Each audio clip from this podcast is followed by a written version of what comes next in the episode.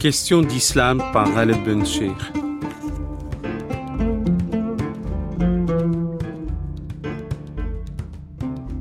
Aujourd'hui, nous parlons de la confrérie des frères musulmans, du frérisme, ce nouveau vocable que nous entendons partout, par-ci, par-là.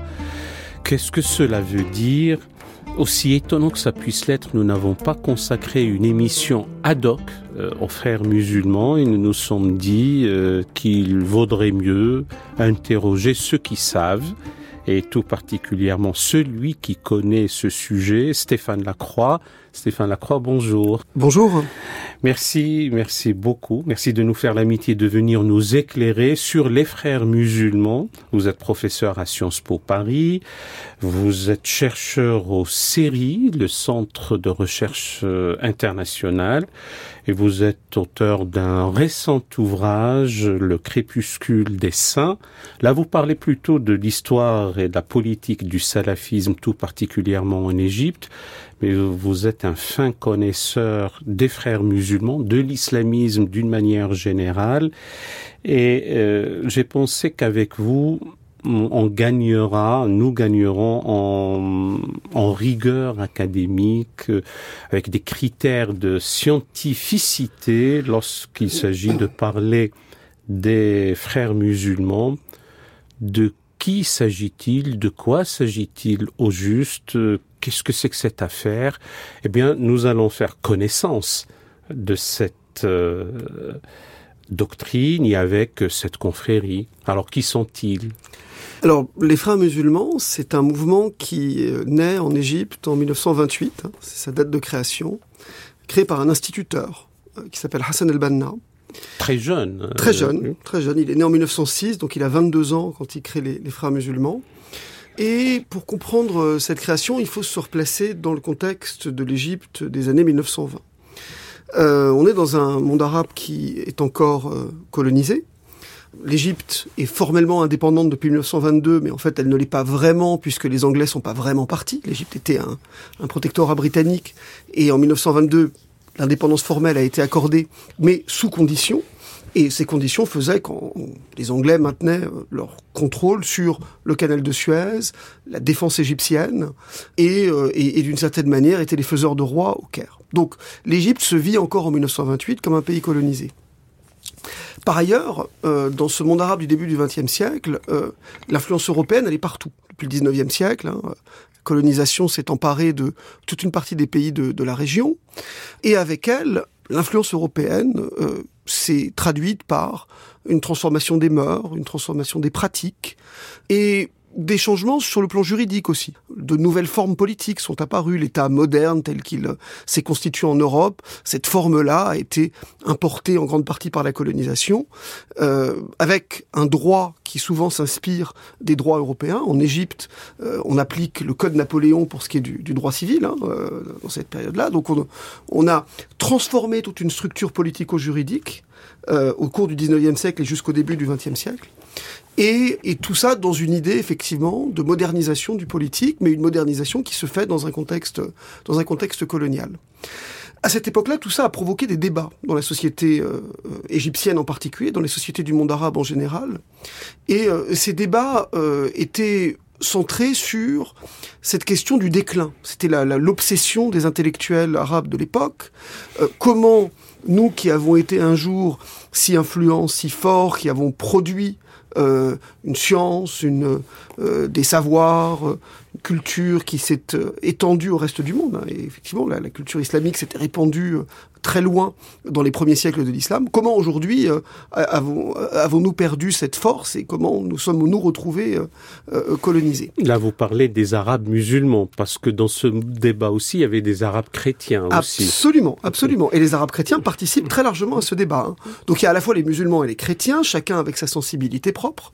Et donc dans ce débat, effectivement, qui voilà commence à la, dans la deuxième moitié du 19e siècle et qui se, qui se prolonge au, début du 20e siècle, se pose la question de l'identité en particulier. Euh, il faut mettre fin au déclin, il faut euh, entamer une renaissance, c'est le mot narda en arabe qu'on va beaucoup employer, ce mot de renaissance, mais sur quelle base doit-on renaître? Et euh, pour certains, ça va être l'identité arabe qu'ils vont mettre en avant. Et c'est le début de l'arabisme. Hein. Et on va dire que finalement, il faut reconstruire le monde arabe sur des bases ethniques ou ethnico-culturelles ou, ou alors ethnico-linguistico-culturelles, parce que la question de la langue va être très importante pour les arabistes. Et les arabistes incluront des chrétiens. Hein. on va trouver des, parmi les grands penseurs de l'arabisme des chrétiens qui se reconnaissent dans cette identité arabe, qui n'est pas réduite à l'islam évidemment, puisque c'est un, une autre histoire qu'on met en avant. Pour certains, c'est les identités locales qui doivent prendre le dessus. Quand on est égyptien, on est d'abord un fils de la vallée du Nil, descendant des pharaons, et donc certains vont mettre en avant ce type d'appartenance. Et puis un troisième courant dit non, c'est l'islam. C'est l'islam qui est notre identité fondamentale. C'est l'islam qui a été la, la, recette de notre force à l'époque où nous étions forts. Et si nous avons cessé d'être forts, c'est parce que nous nous sommes éloignés de euh, ce que dit vraiment l'islam ou de l'islam authentique. Donc c'est dans ce courant qui voit dans l'islam euh, la solution d'une certaine manière au, au problème du déclin. Le slogan des frères musulmans, ce sera l'islam et la solution à l'islam ou al-hal, hein, ce sera... Le fameux slogan creux euh, dont on ne voit pas où est la solution, mais, mais, je vous mais laisse... en tout cas, voilà, tout ça pour dire que ça s'inscrit oui. dans ces débats-là. Hein. L'islam et la solution, c'est une manière de marquer son appartenance à, à, ce courant.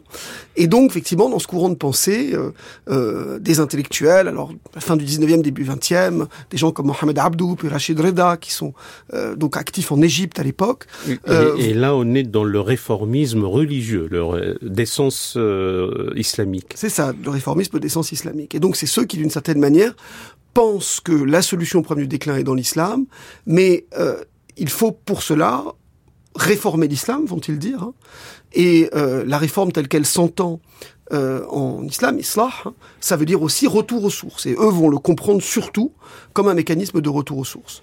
Donc, on est dans ce contexte-là, et Hassan al-Banna, il est l'élève d'un de ces personnages que je viens de citer, il est l'élève de Rachid Reda, et donc il est héritier de ses thèses.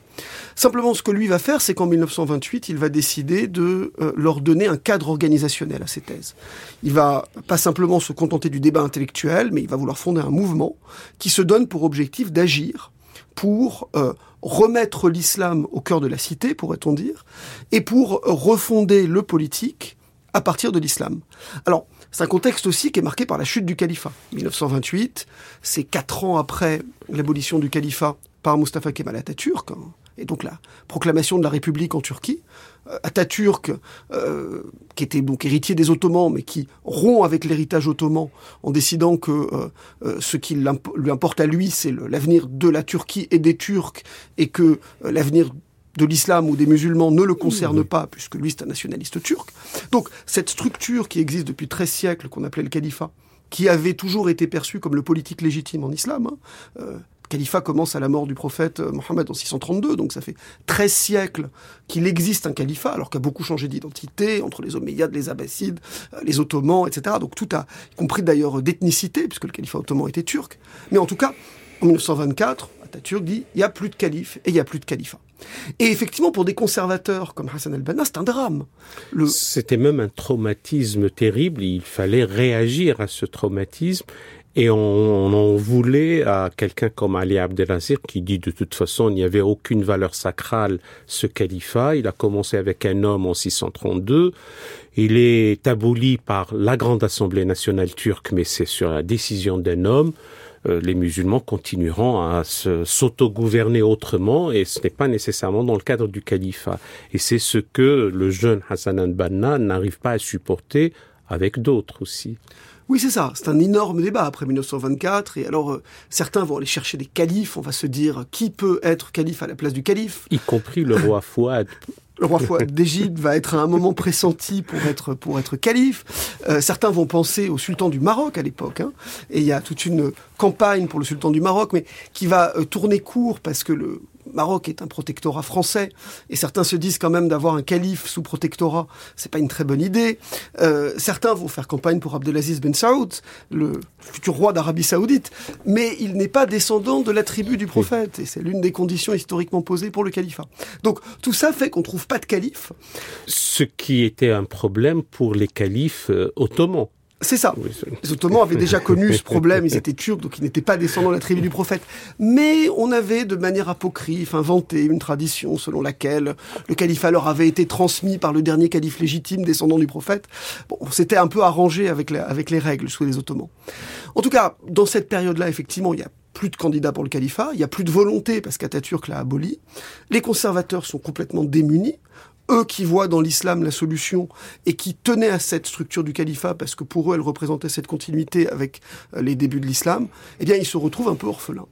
Et c'est dans ce contexte-là, donc en 1928, que Hassan al-Banna crée son mouvement avec un, avec un slogan qui est celui de l'État islamique, hein, Dawla al-Islamiyya. Alors quand on dit ça, on est en 1928, on est loin euh, de l'État islamique dans sa de l'organisation terroriste, dont on parle dans les années 2010. Mais c'est effectivement le même terme. Hein. Ce terme d'État islamique, Dawla al-Islamiyya, euh, qui en fait remonte à Rachid Reda, le, le, le, qui est le professeur de Hassan al-Banna, et qui se veut euh, un petit peu un substitut au califat. Ce que dit d'une certaine manière Hassan al-Banna, c'est que la structure de l'État en tant que tel n'est pas le problème. C'est ça que ça veut dire État islamique. Hein. Et en arabe daoula, c'est un terme qui, dans ce sens-là, est une traduction ou une sorte de néologisme. Mot daoula avait d'autres sens en arabe par le passé, mais au 19e siècle, il s'impose. Y compris dynastie. Y compris dynastie. Et au 19e siècle, il s'impose comme la traduction en arabe du statut de, de, de l'ostato de Machiavel, c'est-à-dire l'État dans la tradition euh, de pensée politique et européenne. Ce qui est étonnant, je ne veux pas vous interrompre, c'est qu'en réalité, daoula renvoie à l'alternance Or, ce n'est pas quelque chose de statique. Étymologiquement, y compris même lorsque l'occurrence est dans le Coran, c'est lorsque les choses s'alternent et se succèdent euh, en réalité, et ce n'est pas tant l'État et encore moins l'État westphalien, l'État moderne.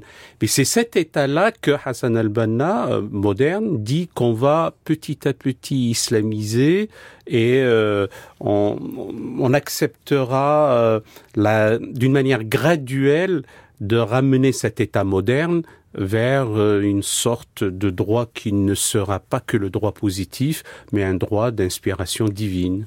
Oui, c'est ça, ça va devenir la question fondamentale. C'est-à-dire que la structure de l'État en soi pose pas de problème. Donc, L'islamisme, puisqu'on peut appeler le terme, moi je l'emploie à partir de la création des frères musulmans. On a un nouveau courant de pensée, une nouvelle idéologie qui naît en 1928, et pour moi c'est ça les origines de l'islamisme. L'islamisme n'est pas un, rejet de la modernité en soi, puisque en acceptant d'une certaine manière le terme État, on accepte la modernité, mais à une condition, et c'est ça en fait qui va définir le projet islamiste, c'est son islamisation. Donc c'est l'islamisation de la modernité. Et l'islamisation, Hassan al-Banna la place dans le droit puisque pour lui, ce qui définit l'identité et la nature de l'État, c'est le droit qu'on y applique. Et donc tout le projet de l'État islamique de Hassan al-Banna consiste, d'une certaine manière, à prendre le modèle de l'État et à substituer euh, la charia, c'est-à-dire le droit islamique, au droit positif d'inspiration européenne qui, de fait, a été appliqué en Égypte depuis la fin du XIXe siècle. Même si la charia dépasse le cadre stricto sensu du droit, et d'aucuns disent que quelqu'un comme Suleiman le Magnifique n'a jamais appliqué une quelconque charia puisqu'il avait cette épithète qu'on lui collait d'être le législateur et sous Suleiman le droit était de type séculier. Ce qui serait l'équivalent du droit euh, religieux, droit savant islamique, serait plutôt le fiqh, la jurisprudence, et la charia, c'est toute une autre histoire. Peut-être qu'un jour on lui consacrera une, une une émission ad hoc. Mais je vous écoute euh, avec intérêt. Non, non, vous avez entièrement raison. Et je crois qu'il y, y, a dans, il y a, dans le projet, il y a quelque chose d'utopique dans ce projet. C'est-à-dire que faire euh, poser une équivalence entre charia et droit, c'est problématique. D'abord parce que la charia, c'est à la fois beaucoup plus et beaucoup moins que le droit tel qu'on le conçoit dans le cadre européen. C'est beaucoup plus parce que la charia, elle a des choses à dire euh, sur euh, la pratique, la manière de prier, enfin des choses qui n'appartiennent en rien au droit positif. Non, c'est d'autant plus qu'on parle de la charia de Moïse, mmh. voire dans certains cas de la charia de Napoléon, ou, et on parle de la charia de la jungle, ou la charia tout court, qui serait autosuffisante, et là c'est la religion de Dieu. Bien sûr. Donc le, le mot est très polysémique, et ça ne renvoie pas uniquement et stricto sensu à une notion de droit et encore moins un, euh, un droit divin puisque les différentes écoles dites de la jurisprudence religieuse islamique montrent que l'élément humain est prépondérant et donc il y a une construction humaine dans l'élaboration de ce droit. Tout à fait. Je crois que c'est d'une certaine manière le drame de tous les fondamentalistes. C'est-à-dire que les fondamentalistes sont des modernes malgré eux. Et quand ils regardent la tradition, ils la regardent avec les yeux des modernes. Donc ils ne peuvent que la fantasmer puisqu'ils ne la, ils ne la vivent pas comme tradition. Et je crois qu'effectivement, il y a, il y a dans ce projet islamiste un regard qui fantasme la tradition avec des yeux de modernes. Donc ils ne peuvent pas concevoir de la charia telle qu'elle était conçue à l'époque médiévale ou à l'époque classique. Ils la conçoivent avec les yeux de moderne. Donc pour eux, c'est un équivalent du droit. Mais ça pose énormément de problèmes. Le premier problème, euh, c'est évidemment que la charia, ça a pour but de vous assurer le salut Qu'est-ce que c'est l'étymologie de charia en arabe C'est le, chemin dans le désert qui mène à la source d'eau. Donc c'est la voie vers le salut, la charia, le salut individuel. Donc le but de la charia, c'est une sorte de manière de se comporter, on va dire, s'il fallait définir très large le terme charia euh, dans les débuts de l'islam, c'est comment se comporter pour accéder au salut. Et effectivement, faire équivaloir ça au droit, oui. c'est le simplifier d'un côté, c'est lui faire entrer dans un, faire entrer dans un cadre auquel il ne correspond pas. Donc, effectivement, que le, le projet de l'État islamique, le projet de Hassan al-Banna, est un projet fondamentalement utopique. Et en ce sens, d'ailleurs, quand on regarde Hassan al-Banna, c'est un projet qui est sous-théorisé. C'est-à-dire que Hassan al-Banna n'est pas un théoricien. C'est un, c'est un activiste, c'est un, c'est un politicien mais euh, il n'écrit pas de grands traités théoriques pour expliquer concrètement ce qu'est ce projet. Donc il y a dans le, concept d'État islamique aussi quelque chose qui relève plus du slogan. Quand Hassan al-Banna dit Daoula Islamia et que les frères musulmans répètent Daoula Islamia, on a l'impression qu'en fait, euh, il n'y a pas beaucoup de substance derrière, au-delà d'une idée, qui est de dire on va islamiser la modernité.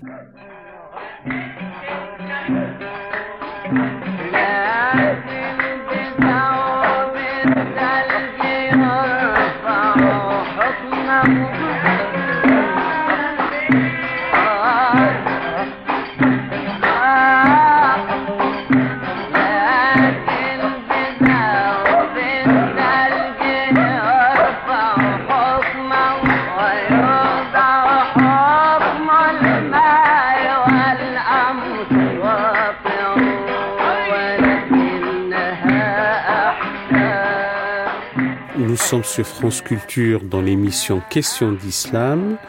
Aujourd'hui, nous parlons du frérisme, des frères musulmans, de cette notion de l'épithète, de l'adjectif euh, un tel et frériste. C'est pour y voir clair, pour comprendre que euh, euh, Stéphane Lacroix vient nous éclairer par ses connaissances. Stéphane Lacroix est professeur à Sciences Po Paris et chercheur au Centre de recherche international, auteur de nombreux ouvrages sur la question de l'islamisme et euh, des frères musulmans, et surtout son dernier ouvrage, Le crépuscule des saints, histoire et politique du salafisme et tout particulièrement en Égypte, euh, nous aidera à comprendre ces choses-là. Pour cette deuxième partie de l'émission, euh, cher Stéphane Lacroix, euh, vous nous avez dit que c'était la réaction de d'un jeune instituteur Hassan al-Banna, notamment, mais pas uniquement, contre l'abolition du califat, vécu comme un drame, comme un terrible traumatisme, avec cette idée d'État euh, dit islamique en modernisant, euh, en islamisant la modernité, euh, alors que les idéologues et les théoriciens de cette confrérie, à commencer par lui-même, euh, sont très falots dans les compétences théologiques. Alors, effectivement, ça c'est quelque chose aussi qui distingue l'islamisme dans le champ religieux musulman. C'est que il n'est pas porté par des oulémas, il n'est pas porté par des clercs. Et il y a chez Hassan al-Banna et chez les gens qui le suivent en 1928 ce sentiment d'une trahison des clercs. C'est-à-dire que pour Hassan al-Banna, mestolaïque, c'est-à-dire aux gens qui sont des professionnels qui ne sont pas formés dans les sciences religieuses, de prendre les choses en main. Et donc, euh, effectivement, la, confrérie des frères musulmans, elle a été dirigée de 100 dernières années par des gens qui sont euh, des professionnels. Hassan al-Banna était instituteur. Euh, une des grandes figures de, la, de la confrérie euh, dans les années 50 et 60, on parlera peut-être de lui plus tard, Saïd Qutb, qui est celui qui va en, radicaliser l'idéologie. Euh, Saïd Qutb était un, un, critique littéraire, euh, et c'est d'abord quelqu'un qui, qui, évolue dans le champ littéraire. Et plus récemment, euh, le, le président Mohamed Morsi, qui a été président d'Égypte pendant un an, entre 2012 et 2013, donc élu en 2012 et qui était membre de la confrérie, lui était ingénieur. Donc l'ingénieur, l'instituteur, le médecin, effectivement, c'est plutôt ça le profil des frères musulmans. Euh, ce sont pas des clercs. Donc, effectivement, c'est aussi une révolution au sein de, l'islam sunnite. Cette idée que euh, des laïcs doivent prendre en main euh, à la fois le destin de la religion et le destin des sociétés musulmanes contre les clercs. Euh, Stéphane Lacroix, il va y avoir un extraordinaire travail au niveau euh, social et surtout, il y a une figure féminine qui va s'illustrer, c'est Zineb al-Razali. Et donc, à côté des frères musulmans, il y aurait une sorte, je mets l'expression entre guillemets, des sœurs musulmanes. Tout à fait. Il y a une branche féminine de la confrérie euh, qui euh, qui existe, alors qui évidemment euh, a, a, pas le même poids politique que la branche masculine. On reste quand même dans un modèle qui est assez patriarcal, évidemment. Mais il y a une branche féminine et il y a eu des figures féminines. Euh, et les frères musulmans, depuis les années 1980 en Égypte, présentaient des femmes aux élections. Hein, ils avaient euh, quelques dizaines de députés au, au Parlement égyptien en, en, 2011. Et bon, on pourra y revenir, mais les, les frères musulmans ont évidemment une conception conservatrice des relations hommes-femmes, mais il ne s'oppose pas, par exemple, au fait que des femmes siègent au Parlement, que des femmes siègent dans la même pièce que des hommes. Euh, ils vont euh, considérer qu'elles doivent porter le voile en particulier, qui va marquer euh, cette, cette, séparation avec la, la, société des hommes, mais, euh, mais, mais, ils ne sont pas hostiles à, à la mixité des genres dès lors qu'elle s'inscrit dans un cadre conservateur et que chacun euh, respecte les règles de ce que vont appeler la pudeur musulmane, mais c'est souvent effectivement du conservatisme dans la manière de s'habiller, dans la manière de... On va pas se serrer la main entre hommes et femmes, mais on peut, on peut se parler. Donc ça, c'est ce qui va les distinguer des salafis en particulier, quand on, si on a l'occasion de parler du salafisme, salafisme lui, est, plus conservateur que les frères musulmans dans sa conception de l'islam. Et pour les salafis, effectivement, la mixité de genre est problématique en soi. Et la, une des différences, euh, et encore de quel salafisme on pourra parler, ça c'est encore un autre débat, c'est que les frères musulmans seraient, je le dis sous votre contrôle, enclins à participer au rouage de l'État, euh, aux élections aussi, euh, et petit à petit, ils se disent euh, on va islamiser tout l'appareil de l'État, alors que certains mouvements du salafisme disent meilleure façon de faire de la politique est de ne pas faire de la politique. Justement, euh, on se met à l'écart. En revanche, les frères musulmans, eux, pensent au contraire qu'il faut investir le champ politique. Oui, absolument. C'est ce qui va distinguer ces deux mouvements, puisque, encore dans le cas de l'Égypte, on voit le, salafisme s'organiser en 1926 avec une association qui s'appelle Ansar al Mohammedia, les partisans de la tradition prophétique, deux ans donc avant les frères musulmans, et on voit apparaître effectivement en parallèle ces deux mouvances. Hein, les frères musulmans d'un côté, les islamistes, et de l'autre côté les salafis, avec deux méthodes tout à fait totalement différentes.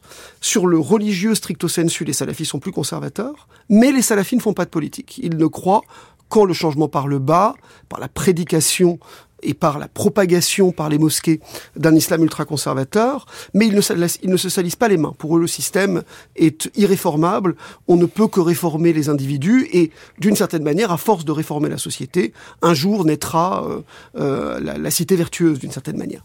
Ça, c'est la vision salafie. Euh, chez les frères, on est d'emblée dans un autre modèle, qui est celui d'un engagement tous azimuts. Et dès les années 30 et 40, effectivement, en Égypte, on voit les frères s'impliquer dans tous les domaines, dans le social, dans l'économique, dans le politique, ils créent des clubs, des associations, ils sont partout. Et en 1943, pour la première fois, euh, il participe aux élections. Hassan al-Banna lui-même, en fait, se présente aux élections en 1943. Donc la question électorale pour les frères musulmans, elle n'est pas nouvelle. Hein. Euh, et alors il va perdre, évidemment, euh, c'est un contexte où les élections sont pas tout à fait libres. Les frères musulmans diront qu'il a perdu parce que les élections ont été truquées, ce qui est assez probable en réalité. Euh, mais c'est vrai que ça marque le début de cette aventure électorale pour les frères musulmans. Et ça va continuer effectivement à partir des 70-80 70-80, les frères musulmans, partout où ils vont être présents, puisqu'après l'Égypte, euh, l'idée va voyager et euh, des organisations se réclamant des frères musulmans apparaissent dans les différents pays du monde musulman. Et chaque fois, effectivement, ce qui les distingue, c'est cette volonté euh, de participer au jeu politique, avec cette idée, en effet, que l'islamisation peut se faire graduellement. C'est-à-dire c'est par leur présence à tous les niveaux de la société, et en particulier par leur présence au Parlement, que petit à petit, ils pourront islamiser le droit. Et que donc l'application de la charia pour les frères musulmans, tel qu'ils le disent là encore, hein, et on va pas revenir sur... on a tout à l'heure un peu commenté sur ça, mais tel que disent l'application de la charia, euh, c'est quelque chose qui n'est pas forcément une imposition immédiate qui devrait se faire par la révolution, mais euh, ça peut être un processus graduel de transformation du droit par la participation électorale. Et une fois qu'on a la majorité au Parlement, on changera le droit. On changera le droit. Petit à petit, on changera les lois, puis un jour, on pourra proclamer l'État islamique. C'est un peu ça l'idée des frères musulmans. Alors, j'ai dit qu'ils n'étaient pas euh, révolutionnaires. Il y a eu une branche qui, dans les années 40 et 50, vous allez peut-être y venir, et je ne veux pas anticiper sur vos questions, mais effectivement, il va y avoir une scission chez les frères musulmans. Et cette scission, euh, on peut en, tracer les origines à la fin des années 40, au début des années 50. Elle va surtout se manifester sous la période nassérienne. Et effectivement, on va voir autour d'un personnage qui s'appelle Saïd Rotob, qui est donc ce critique littéraire dont on parlait tout à l'heure, on va voir naître effectivement des aspirations révolutionnaires. et des aspirations révolutionnaires violentes, en l'occurrence. Vous n'allez absolument pas anticiper sur mes questions. Je voulais simplement m'arrêter ou m'apesantir sur une autre question d'ordre social.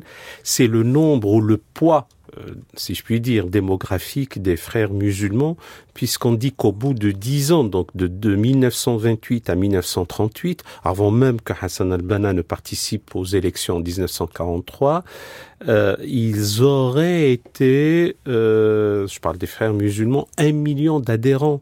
C'est énorme. C'est absolument énorme. un million d'adhérents, donc euh, c'est beaucoup plus important que les syndicats réunis, euh, je ne sais où. Comment explique cet engouement et cette adhésion populaire ben, Je crois que les frères musulmans, effectivement, d'abord, ils jouent sur ce sentiment religieux qui est très fort. On est dans une société où, euh, euh, voilà, d'une certaine manière, les, promesses de la modernisation à l'européenne n'ont pas euh, plus à tout le monde. Tout le monde pas, n'est pas, on n'est pas sorti gagnant en fait. Et il y a toute une petite classe moyenne, parce qu'en fait c'est essentiellement les petites classes moyennes qui vont rejoindre les frères musulmans. Un instituteur, c'est typiquement ça, hein. petite classe moyenne de province. Et ce sont ces gens-là qui sont un peu les laissés pour compte de la modernisation à l'européenne, qui restent très attachés aux sentiments religieux et donc qui voient dans les frères effectivement une association qui correspond euh, à ce à quoi ils s'identifient. Et puis par-delà, effectivement, les frères musulmans devient très vite une association d'entraide. C'est-à-dire que faire partie des frères musulmans, c'est aussi s'attacher à un réseau où on s'aide, euh, ou quand vous êtes en, vous avez un problème, hein, ça fonctionne par par euh, par des, des, des, adhésions, donc vous donnez une partie de vos revenus à l'organisation, mais quand vous vous êtes dans le besoin, l'organisation vous aide. Si vous êtes dans l'organisation et que vous avez besoin de trouver du travail, eh bien euh, quelqu'un de l'organisation va vous aider à trouver un travail. Si vous êtes malade, eh bien euh, l'une des branches de l'organisation qui est dans le champ médical va vous prendre en charge. Et donc c'est ce qui va aussi expliquer que tout au long du XXe siècle, en fait, les frères musulmans vont continuer à prospérer. C'est que par bien des côtés, ce côté entraide fait qu'ils ils, viennent pallier les défaillances de l'État. Ils ne sont pas présents que dans le, champ religieux, dans le champ politique, mais ils sont présents partout. Donc c'est un mouvement qui est total en ce sens. Et donc devenir frère musulman, c'est aussi la possibilité de se rattacher à ce puissant réseau avec beaucoup d'opportunités. Donc par-delà, voilà, le sentiment, il y a aussi des raisons très concrètes qui expliquent aussi d'ailleurs que quand vous êtes membre des frères musulmans, vous êtes resocialisé dans une nouvelle communauté euh, euh, d'entraide, il devient extrêmement coûteux d'en sortir. Je me souviens, moi, quand j'étais en Égypte après 2011 et qu'il y avait beaucoup de débats autour de ces questions après la révolution égyptienne et, de frères musulmans en particulier qui étaient en désaccord avec la ligne politique de la confrérie, mais qui, euh, moi, me disaient en entretien, j'aimerais bien partir, mais je peux pas. Parce que si je pars, qu'est-ce que je fais? Mon patron est frère musulman. Je travaille pour... Euh, je, je, mon hôpital est frère musulman. Mes enfants sont dans une école frère musulman. Ma femme est sœur musulmane. Tous mes amis font partie des frères musulmans. Si je sors, j'ai plus de groupe social. On devient paria. On devient paria. Donc effectivement, il y a chez les frères cette capacité à, cette manière, construire une sorte de société alternative qui faisait qu'effectivement, ils étaient extrêmement forts et ils avaient une capacité à mobiliser et à maintenir leurs leur, leur membres euh, au sein de la confrérie qui, qui les distinguait certainement des, des autres mouvements politiques qui se contentaient de faire de la politique. Les frères musulmans voyaient toujours la politique comme faisant partie de quelque chose de beaucoup plus large. Alors, nous arrivons ensemble là au milieu du XXe siècle, on est en gros 1954, parce que là, c'est une date, euh, si je puis dire, fatidique, et c'est la répression de Nasser contre les frères musulmans. Euh, nous avons tous vu, ou peut-être presque tous, cette fameuse séquence où euh, le président Nasser disait à un des frères musulmans, toi tu n'as pas été capable de voiler ta fille, qui était étudiante en médecine, je crois, et tu me demandes à moi de voiler la moitié de la population égyptienne, un certain nombre de millions de femmes, et puis euh, toute l'assistance qui éclate de rire, etc. Euh, pourquoi y a-t-il eu cette répression terrible qui s'est abattue contre les frères musulmans sous Nasser?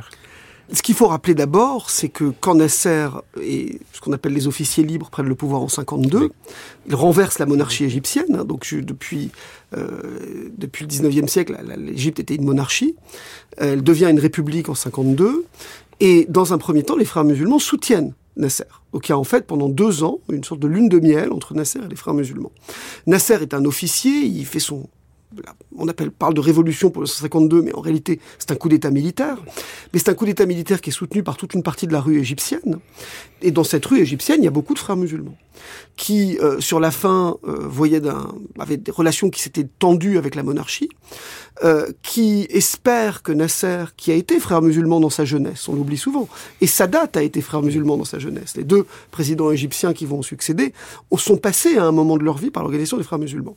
Donc les frères musulmans pensent que euh, bah, Nasser va d'une certaine manière souscrire à leurs objectifs. Or, après la prise de pouvoir de Nasser, il s'avère que Nasser se tourne plutôt vers le nationalisme arabe.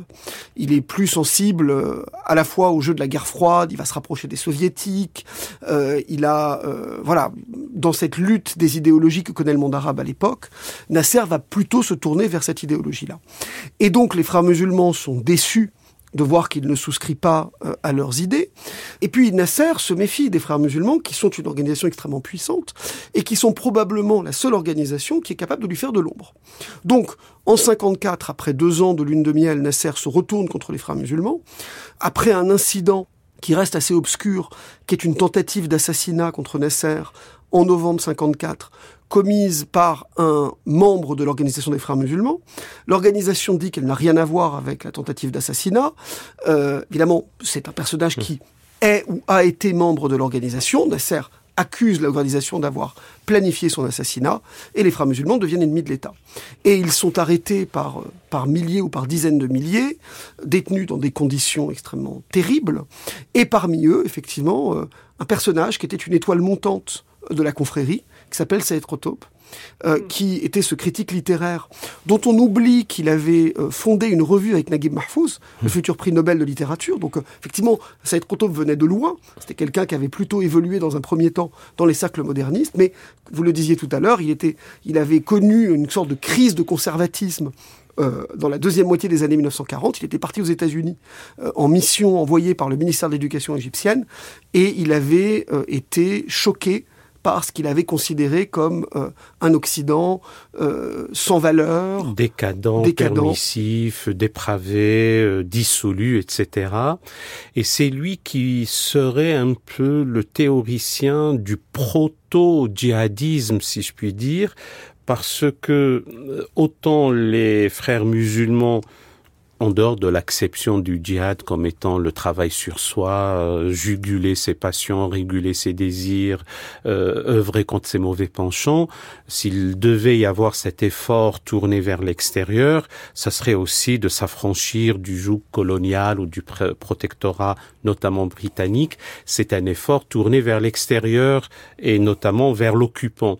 Alors que Sayyid Qutb, lui, va théoriser une sorte de notion de mener cet effort futile, guerrier et violent contre la tyrannie et, les pouvoirs en place dans le monde dit arabo-musulman euh, ne sont pas considérés comme des musulmans, auquel cas il est licite, selon lui, de les combattre. Oui, c'est ça. il écrit pendant, donc il est emprisonné en 54, et pendant qu'il est emprisonné, il produit une œuvre depuis sa prison.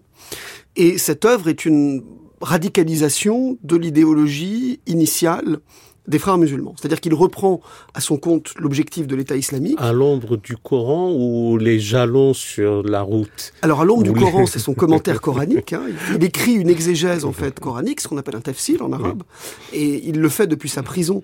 Et euh, ce, les, les, les, feuillets sont euh, fuites hors de la prison et vont être publiés petit à petit clandestinement. Et une partie de cette exégèse coranique va fournir la matière d'un ouvrage plus petit, une sorte de pamphlet qui s'appelle Jalons sur la route, et que certains considéreront un peu comme le, comme le que faire euh, de l'islamisme révolutionnaire.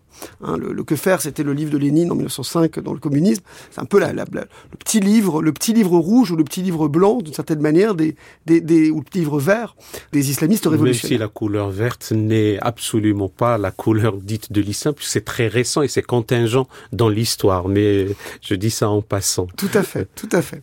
mais, mais en tout cas, pour, pour revenir donc sur, ce, sur cette idéologie, c'est trop comme vous l'avez dit, hein, redéfinir le terme de jihad et, et, rompt en ce sens avec toute la tradition islamique classique en faisant du jihad une guerre intérieure et plus simplement une guerre extérieure. C'est-à-dire une guerre contre les régimes qui gouvernent en se réclamant de l'islam, mais ne sont pas vraiment, dit-il, musulmans. Et donc, à partir de là, effectivement, naît une variante de l'idéologie des frères musulmans, euh, qui est une variante révolutionnaire, qui prône euh, la révolution armée contre les pouvoirs en place.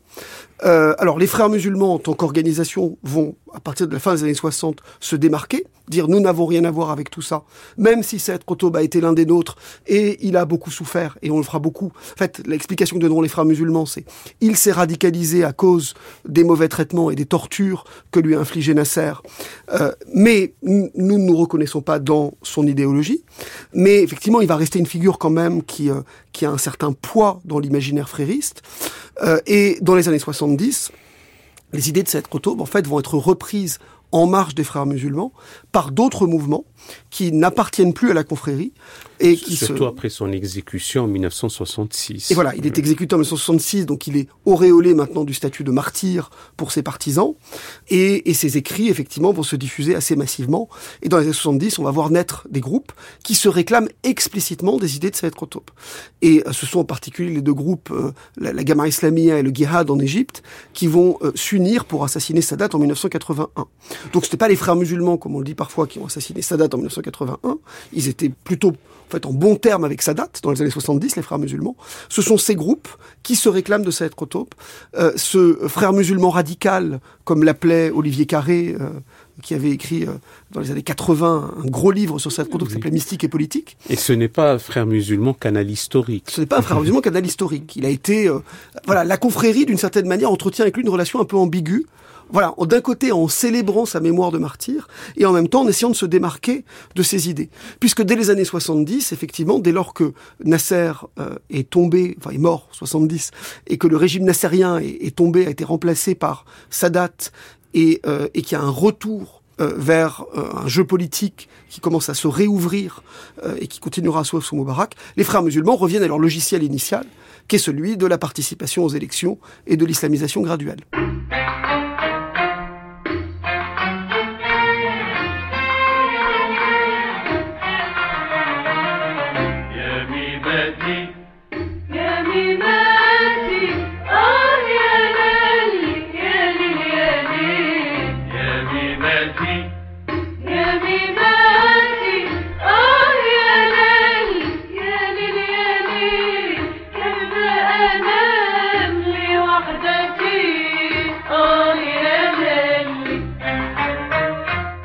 Nous sommes sur France Culture dans l'émission Question d'Islam.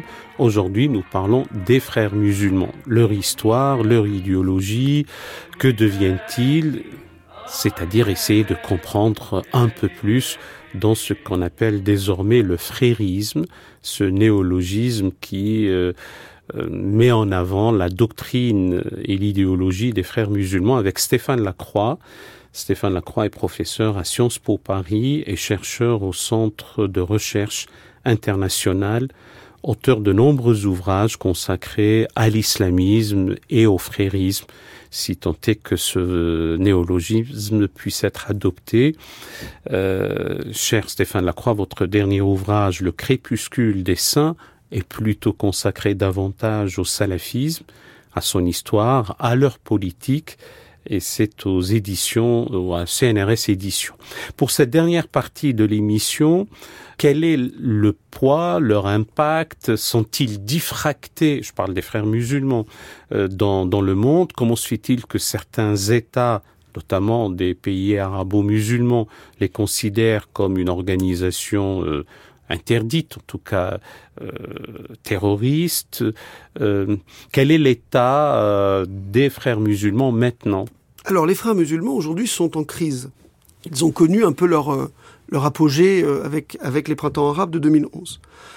les frères musulmans, donc tels qu'on les a décrits jusqu'ici, étaient une organisation égyptienne, mais qui dès les années 30 et 40, c'était l'idée s'était propagée et des branches de l'organisation était née dans d'autres pays arabes euh, et parfois d'ailleurs au-delà du monde arabe et du monde musulman. Donc l'idée avait voyagé. Ces branches étaient, selon les cas, plus ou moins euh, étroitement liées euh, entre elles. Hein. Parfois, en fait, c'était simplement l'idée qui était reprise à droite et à gauche sans qu'il y ait de lien organisationnel. Toutes ces organisations formaient une sorte de famille politique euh, que moi j'ai parfois comparé plus à l'international socialiste qu'au Comintern. C'est-à-dire que faut pas imaginer les frères musulmans comme ayant euh, une espèce de cerveau mmh. placé au Caire qui déciderait comment en Jordanie, au Maroc, en Algérie ou en Indonésie les uns et les autres doivent agir. Effectivement, il y a une sorte de, de, de doctrine commune ou un, un, une plateforme, on va dire, d'idées communes qui s'est propagée et qui fait que des organisations se créent sur cette base, entretiennent des liens interpersonnels les unes avec les autres, mais ne font pas partie d'une organisation internationale structurée. Ça a été tenté dans les années 70, les frères musulmans ont essayé de structurer euh, dans ce qu'ils ont appelé At-Tandrim Dawali, qui a été créé en 73 avec l'idée d'essayer de structurer toute cette mouvance. En fait, ça a échoué. Qu'on peut traduire par une sorte d'organisation étatique. Oui, c'est ça, une organisation ou, supra-étatique qui devrait rassembler les différents mouvements. Ou international. Euh, international, c'est ça. Qui, qui serait euh, euh, voilà une sorte de, de, de, de fédération. Avec un idéologue qui longtemps était Youssef al-Qaradawi. Alors Youssef al-Qaradawi, c'est compliqué parce qu'al-Qaradawi, bon, évidemment, était... Alors, al-Qaradawi, c'est un clerc, justement. Et on a expliqué que les frères musulmans étaient plutôt des laïcs. Ils n'avaient pas beaucoup de... Des laïcs au sens où ils ne sont pas clairs. Ils ne sont pas clairs. Au, au sens de jus canonicum. C'est ça, c'est ça que j'entends quand je dis laïcs, effectivement. Euh, ils ne sont pas laïcs, ils sont des laïcs. Et, euh, et, et, donc, effectivement, ce clerc était une figure assez unique chez eux. Ils n'ont pas tellement, en fait, d'appui euh, chez les oulémas traditionnels qui, généralement, restent à l'écart euh, de la politique partisane. Youssef al-Qaradawi a fait partie de ces figures, effectivement, qui se sont ralliées dans leur jeunesse aux frères musulmans, qui est auréolé de son statut d'Azhari. Hein. Il est diplômé d'Al-Azhar, de la grande université. Euh. Et pourtant, là, pardonnez-moi, je vous ai interrompu, la première promotion des étudiantes à l'université Al-Azhar en 1961, euh, ces filles, ces étudiantes n'étaient pas voilées et leurs professeurs femmes n'étaient pas voilées. Alors comment expliquez-vous, vous qui êtes un fin connaisseur de ces mutations, que à l'université Al-Azhar en 1961, les jeunes étudiantes n'étaient pas voilées et du coup, il va y avoir une sorte de revoilement? Alors, bon, d'abord en 61, on est dans un cadre un peu particulier, on est sous le nasserisme. Euh, si ma mémoire est bonne, le cher Delazar à l'époque, c'est Mahmoud Chaltout, qui est connu pour être plutôt un moderniste. Je crois qu'il a d'ailleurs fait ses études en France. Donc on a un, un courant moderniste à Al-Azhar qui est assez fort, qui a été soutenu par euh, Nasser. Et en 61, l'université a été nationalisée. Et donc vous Al-Azhar a des facultés qui désormais ne sont plus que des facultés de sciences religieuses, mais il y a aussi des facultés euh, d'ingénierie, d'agriculture. Donc J'imagine que ces étudiantes non voilées, elles étaient plutôt dans ces facultés-là. Je crois qu'en sciences religieuses, elles auraient probablement au moins porté quelque chose sur la tête. Pas forcément un voile aussi couvrant qu'on peut l'imaginer, mais 61 quand même, les facultés de sciences religieuses restaient un lieu de conservatisme. Par contre, effectivement, il y avait à Lazare toutes sortes de facultés qui donc opéraient sous la tutelle de cette université religieuse, mais qui étaient elles-mêmes des facultés, là encore, laïques, pour euh, employer le, terme qu'on a utilisé tout à l'heure. Donc, euh, donc ça explique tout ça. Après, c'est vrai que euh, à partir des années 60-70, il y a en Égypte et dans le monde musulman et par-delà dans le monde entier en fait un retour du religieux parce que alors dans le monde arabe on va lier ça spécifiquement à la guerre de 1967 euh, et la défaite des euh, régimes nationalistes arabes euh, contre Israël en 67 euh, et on va voir en ça donc c'est la fameuse guerre des six jours hein, euh, où l'armée égyptienne voit son aviation détruite immédiatement par l'armée israélienne et capitule en six jours et donc ça, c'est une humiliation pour ces régimes nationalistes arabes qui dominent alors la scène politique arabe. Et c'est une défaite idéologique pour le nationalisme arabe. Et effectivement, on va souvent lier le retour de la religiosité à cette défaite. C'est-à-dire que le nationalisme arabe n'offrant plus une alternative séculière, euh, désormais, effectivement, la dernière idéologie qui reste sur le marché des idéologies, qui n'a pas encore été testée, c'est l'islamisme. Hein. Les, les, idéologies séculières, d'une certaine manière, ont les unes après les autres gouverné dans les pays arabes et, et, et, et n'ont pas rempli leurs promesses. Donc, alors ça s'inscrit, je l'ai dit tout à l'heure, dans un mouvement de retour du religieux plus global, hein, parce qu'on voit exactement la même chose euh, dans le christianisme avec la montée de des, des, des, évangéliques dans les années 70, on voit la même chose euh, de l'autre côté en Israël aussi avec la montée des courants religieux, donc ça n'est pas propre à l'islam, ce retour du religieux, il y a quelque chose de global, mais effectivement, dans le monde arabe, ça va se traduire par un surcroît de soutien à des mouvements de type euh, frères musulmans. Et au-delà du monde arabe, puisque je pense à l'année fatidique de 1979, il va y avoir la doctrine khomeiniste qui aussi euh, fera en sorte que du côté du monde arabe, il y aura une sorte de surenchère ou de rivalité entre voilà une révolution qui a réussi alors que la nôtre, si je puis dire, celle-là patine et n'arrive pas à, à, porter ses fruits. Oui, tout à fait, tout à fait. Alors, l'islamisme dans le chiisme, en fait, est plus tardif, paradoxalement. C'est-à-dire que euh, les, les, les, chiites entretiennent pas le même rapport aux politiques que les sunnites. Euh, on l'a dit tout à l'heure, quand Hassan al-Banna crée les frères musulmans en 1928, il le fait avec le souvenir du califat. Le califat était une structure sunnite, et il y a dans l'islam sunnite toujours un lien quand même assez étroit avec le politique. L'islam sunnite, c'était l'islam légitimiste, c'était l'islam du pouvoir, c'était l'islam de l'État. Et donc, effectivement, à partir du moment où il n'y a plus de structure politique légitime, on peut comprendre, en regardant la tradition sunnite, que les conservateurs musulmans sunnites considèrent que le, le religieux doit s'incarner dans une structure politique. Et donc, ce sera ce passage à l'État islamique dont on a discuté tout à l'heure. Chez les chiites, c'est plus compliqué au départ, puisque les chiites euh, ont toujours été la minorité qui ne reconnaissait pas la légitimité de l'État sunnite. Ils ne se reconnaissaient pas dans le califat. Et en dehors de l'État du califat fatimide, mais on euh, en parlera une autre fois. Et les fatimides étaient des, étaient, étaient des ismaéliens, donc là aussi il faudrait entrer dans les branches du schisme, on va pas le faire.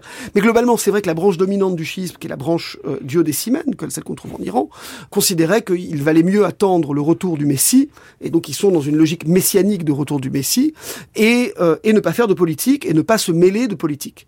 Donc c'est vrai qu'au XXe siècle, on a une transformation radicale du chiisme, avec la montée, à partir des années 50, de courants qui s'inspirent en fait des frères musulmans et de ce qu'ils voient chez les sunnites, et qui eux-mêmes disent, ben, nous aussi, on peut créer l'État islamique pour les chiites.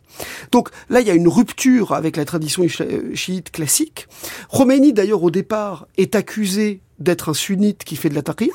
Hein, c'est-à-dire que c'est intéressant, quand il parle d'État islamique, la réaction de tout l'établissement chiite, c'est de l'accuser d'être tombé sous l'influence du sunnisme. Et donc cette idée, effectivement, d'État islamique va aussi faire son chemin chez les chiites. Maintenant, avec la révolution de, de 79, effectivement, euh, ça va donner une impulsion à ces courants. Les euh, courants sunnites qui voient ce qui s'est passé en Iran, donc les frères musulmans et les courants plus radicaux euh, se disent bon bah, si ça a marché en Iran, ça va marcher aussi chez nous. Et donc du coup, effectivement, on a dans les années 80 et 90 une sorte d'effervescence autour de, de, ces questions euh, dans le monde arabe sunnite également. Et alors maintenant, qu'en est-il de leur influence? Donc j'ai dit tout à l'heure, 2011, les révolutions arabes, c'était un petit peu à la fois l'apogée de leur influence, puis une victoire à la Pyrrhus. C'est-à-dire qu'en 2011, de fait, ils sont dans la plupart des pays du monde arabe l'opposition majoritaire. Ce ne sont pas eux qui sont à l'origine des soulèvements de 2011, qui viennent plutôt d'une jeunesse euh, non idéologisée, qui en a ras-le-bol. Hein, avec des mots d'ordre laïques. avec des mots d'ordre plutôt laïques, en tout cas des mots d'ordre qui ne il y a dans cette jeunesse des gens qui sont plus ou moins pieux, mais en tout cas, c'est pas la, c'est pas, c'est pas la piété qui est le moteur des révolutions de 2011, c'est le ras-le-bol. Hein. En Égypte, le grand mouvement s'appelle Kifaya. Kifaya, ça veut dire ça, suffit. Donc, euh, donc 2011, c'est des révolutions qui sont portées par ça suffit, dégage. En Tunisie, ce sera dégage. Donc les frères musulmans, effectivement, sont pas à la manœuvre au départ, mais de fait, ils sont euh, une organisation qui a une 100 ans d'histoire, qui est présente dans la plupart des pays du monde arabe, qui est très structurée, qui a une base populaire forte, et donc dès lors qu'il y a des élections, bah, ils sont les mieux placés pour gagner les élections. Et donc d'une certaine manière, ils vont arriver au pouvoir dans un certain nombre de ces pays, ou alors ils vont être amenés à exercer une influence forte sur le politique. Ça va être le cas évidemment en Égypte, en Tunisie, euh, mais à travers la région, effectivement, partout où il y a des élections, on voit les frères musulmans, ou ceux qui s'inscrivent au sens large dans l'idéologie islamiste, comme par exemple le PJD au Maroc, euh, remporter les élections, arriver premier et donc être en capacité de d'exercer le pouvoir politique. Et donc effectivement, il va y avoir une période où, euh, euh, voilà, on a l'impression partout que les que les partis islamistes sont voués à gouverner. Or, en fait, ça va à la fois être le, à la fois une période de, de, de, consécration, mais aussi le début de la fin. Parce que d'une part, ils n'ont pas une idée très claire de ce qu'ils veulent et on l'a dit tout à l'heure, l'État islamique c'est un slogan, mais c'est pas un programme politique. Euh, ils, disent pas on va appliquer l'économie islamique, mais on ne sait pas ce que c'est que l'économie islamique. voilà exactement. Donc on va faire des, des, des, des, un peu des choses à la carte il y a un certain amateurisme qu'on va voir quand on, j'ai étudié l'Égypte, on voit effectivement sous Morsi un certain amateurisme politique. Ils ne, sont, ils ne savent pas tout à fait ce qu'ils veulent. Ce sont des outsiders. Ils ne savent pas comment marche l'État. Ils n'ont jamais été aux fonctions. Et puis par ailleurs, ils prennent le pouvoir dans un contexte euh, qui est extrêmement tendu politiquement, puisqu'on est après la Révolution. Vous avez une lutte qui se déroule justement sur la définition de l'identité de l'État entre ceux qui veulent un État qui se définisse par rapport à la religion et ceux qui au contraire pensent que la religion doit rester en dehors du politique. Euh, les frères musulmans font partie de la première catégorie, donc il y a des tensions extrêmement fortes. Ils font face aussi euh, à, la, à, la, à ce qu'on appellera la contre-révolution, c'est-à-dire à ce qui reste des États autoritaires dans les appareils d'État qui vont tout faire pour les faire échouer. Et puis ils vont faire face aussi à une sorte de coalition internationale, ou à une coalition d'abord régionale, mais qui va s'élargir, avec des pays comme l'Arabie saoudite et les Émirats arabes unis, qui ont très peur des révolutions arabes, qui voient les frères musulmans comme étant la conséquence naturelle des révolutions arabes, et qui, pour essayer de protéger leur pouvoir monarchique et autoritaire, vont tout faire à la fois pour faire dérailler les révolutions arabes, mais aussi pour se débarrasser de ceux qu'ils voient comme les principaux euh, bénéficiaires des révolutions arabes, c'est-à-dire les frères musulmans. Donc, en 2014, effectivement, les Émirats arabes unis et l'Arabie saoudite, vous l'avez dit, euh, classent les frères musulmans comme organisation terroriste. c'est un règlement de compte politique.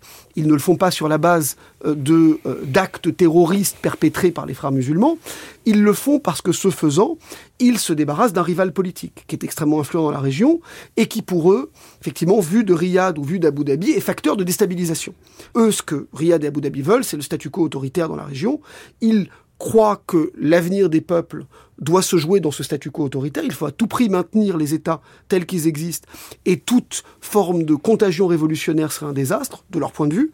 Et donc, voilà, il faut euh, se débarrasser criminaliser euh, les frères musulmans dans, dans ce but, d'une certaine manière. Bien.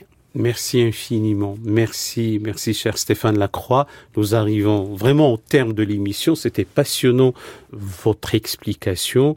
Si vous nous promettez de revenir pour en parler davantage, vous serez toujours le bienvenu. Chers amis auditeurs, c'était l'émission Question d'Islam et elle était consacrée aujourd'hui aux frères musulmans au pluriel ou à la confrérie des frères musulmans. Vous retrouverez l'émission comme toutes celles de la chaîne sur le site de France Culture et vous pourrez la podcaster et la réécouter sur l'application Radio France. Vous retrouverez aussi les références des musiques et des livres sur le site franceculture.fr. L'attaché d'émission est Thierry Beauchamp.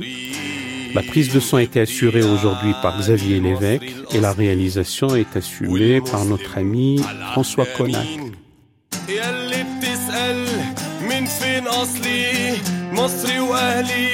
مصريين ابتياعي المصري الأصلي والمسلم على العهد أمين. اللي مالوش رب رصاصك ناسي إن إحنا في مصر إخوات. يطلع في الأعلام رقاصك ويقول كم واحد كافر مات لكن عمر الحق ما مات. واللي ما بينا ماهوش الدين.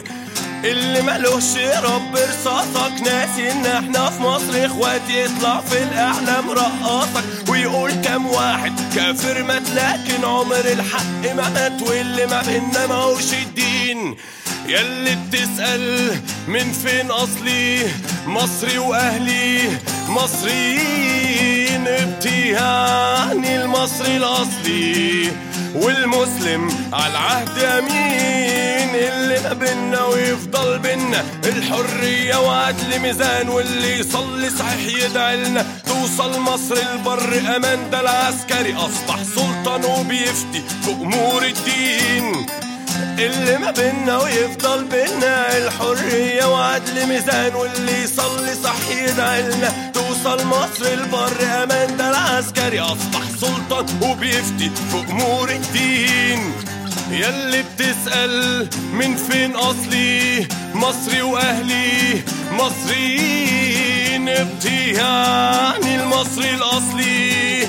والمسلم على العهد أمين ياللي بتسأل من فين أصلي؟ مصري وأهلي مصريين ابتهاني المصري الأصلي. والمسلم على العهد أمين